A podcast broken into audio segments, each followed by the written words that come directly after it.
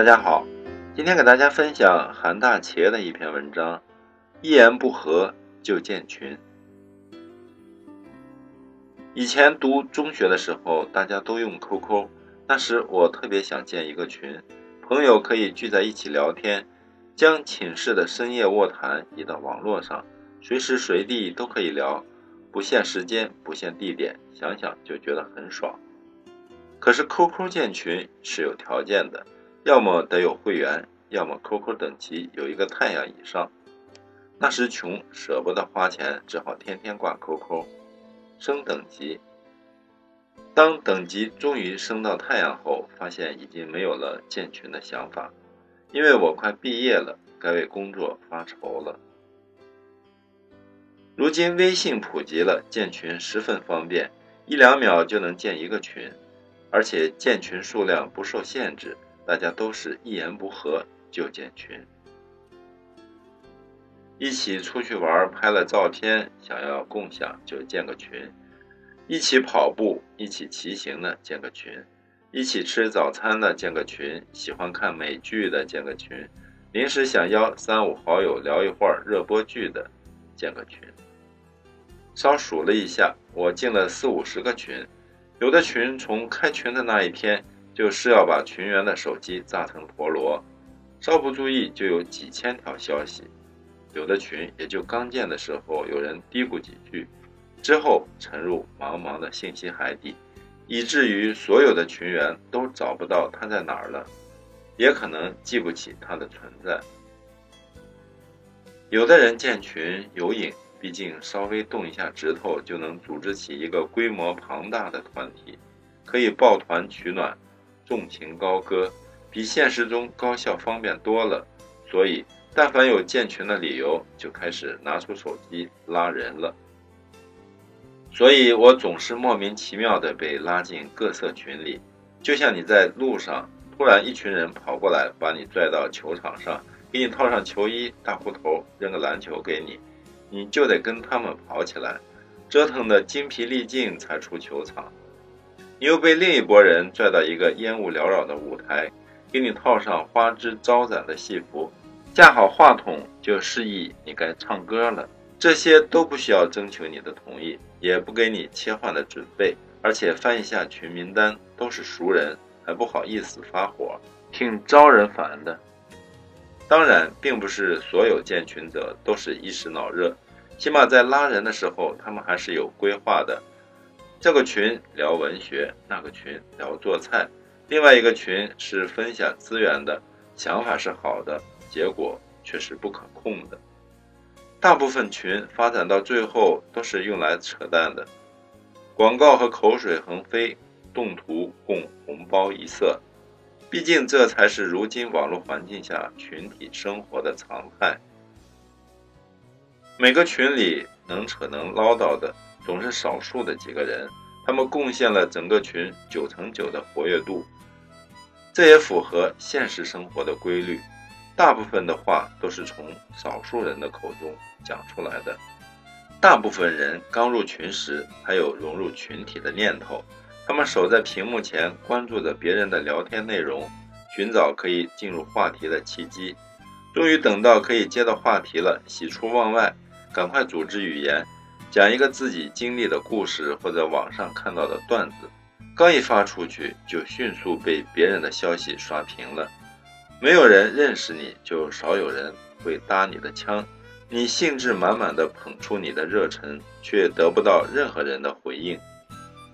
许多新人尝试性的发几条默默无闻的消息，觉得自讨没趣儿，只好再次潜入水底。有时间的时候点开看看。欣赏一下活跃者的风采。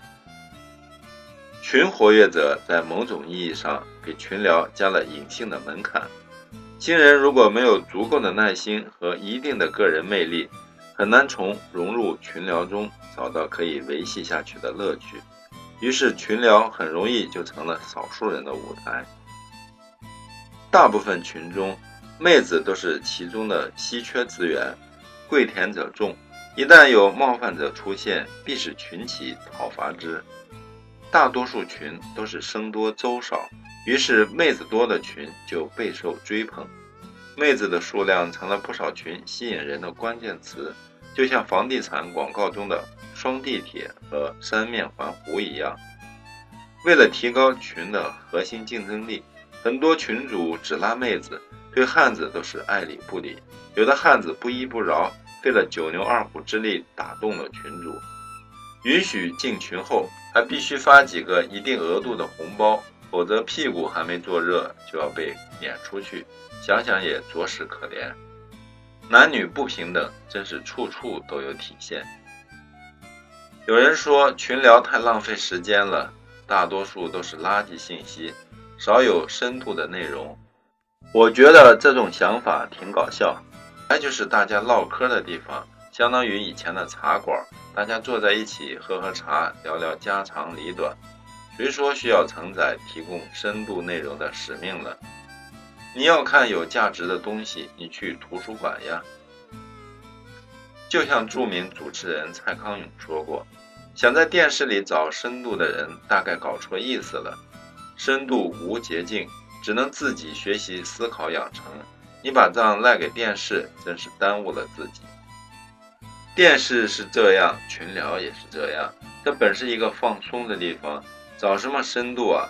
你板着脸说这也不行，那也不行，这个话多，那个净发些没营养的，就像去个游泳馆，非要指责别人衣服穿的少，那不是搞笑吗？不要尝试在群里寻找意义，放松才是群聊最大的意义。现在大家自我意识觉醒，没有特别的事，去打开别人私聊窗口聊上一通。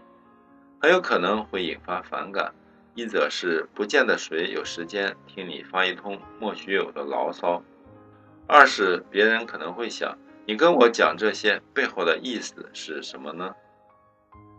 可是明明没有什么特别的含义，好吗？于是我们发现自己虽然加了几百个好友，能够随时拽出来聊天的并没有几个。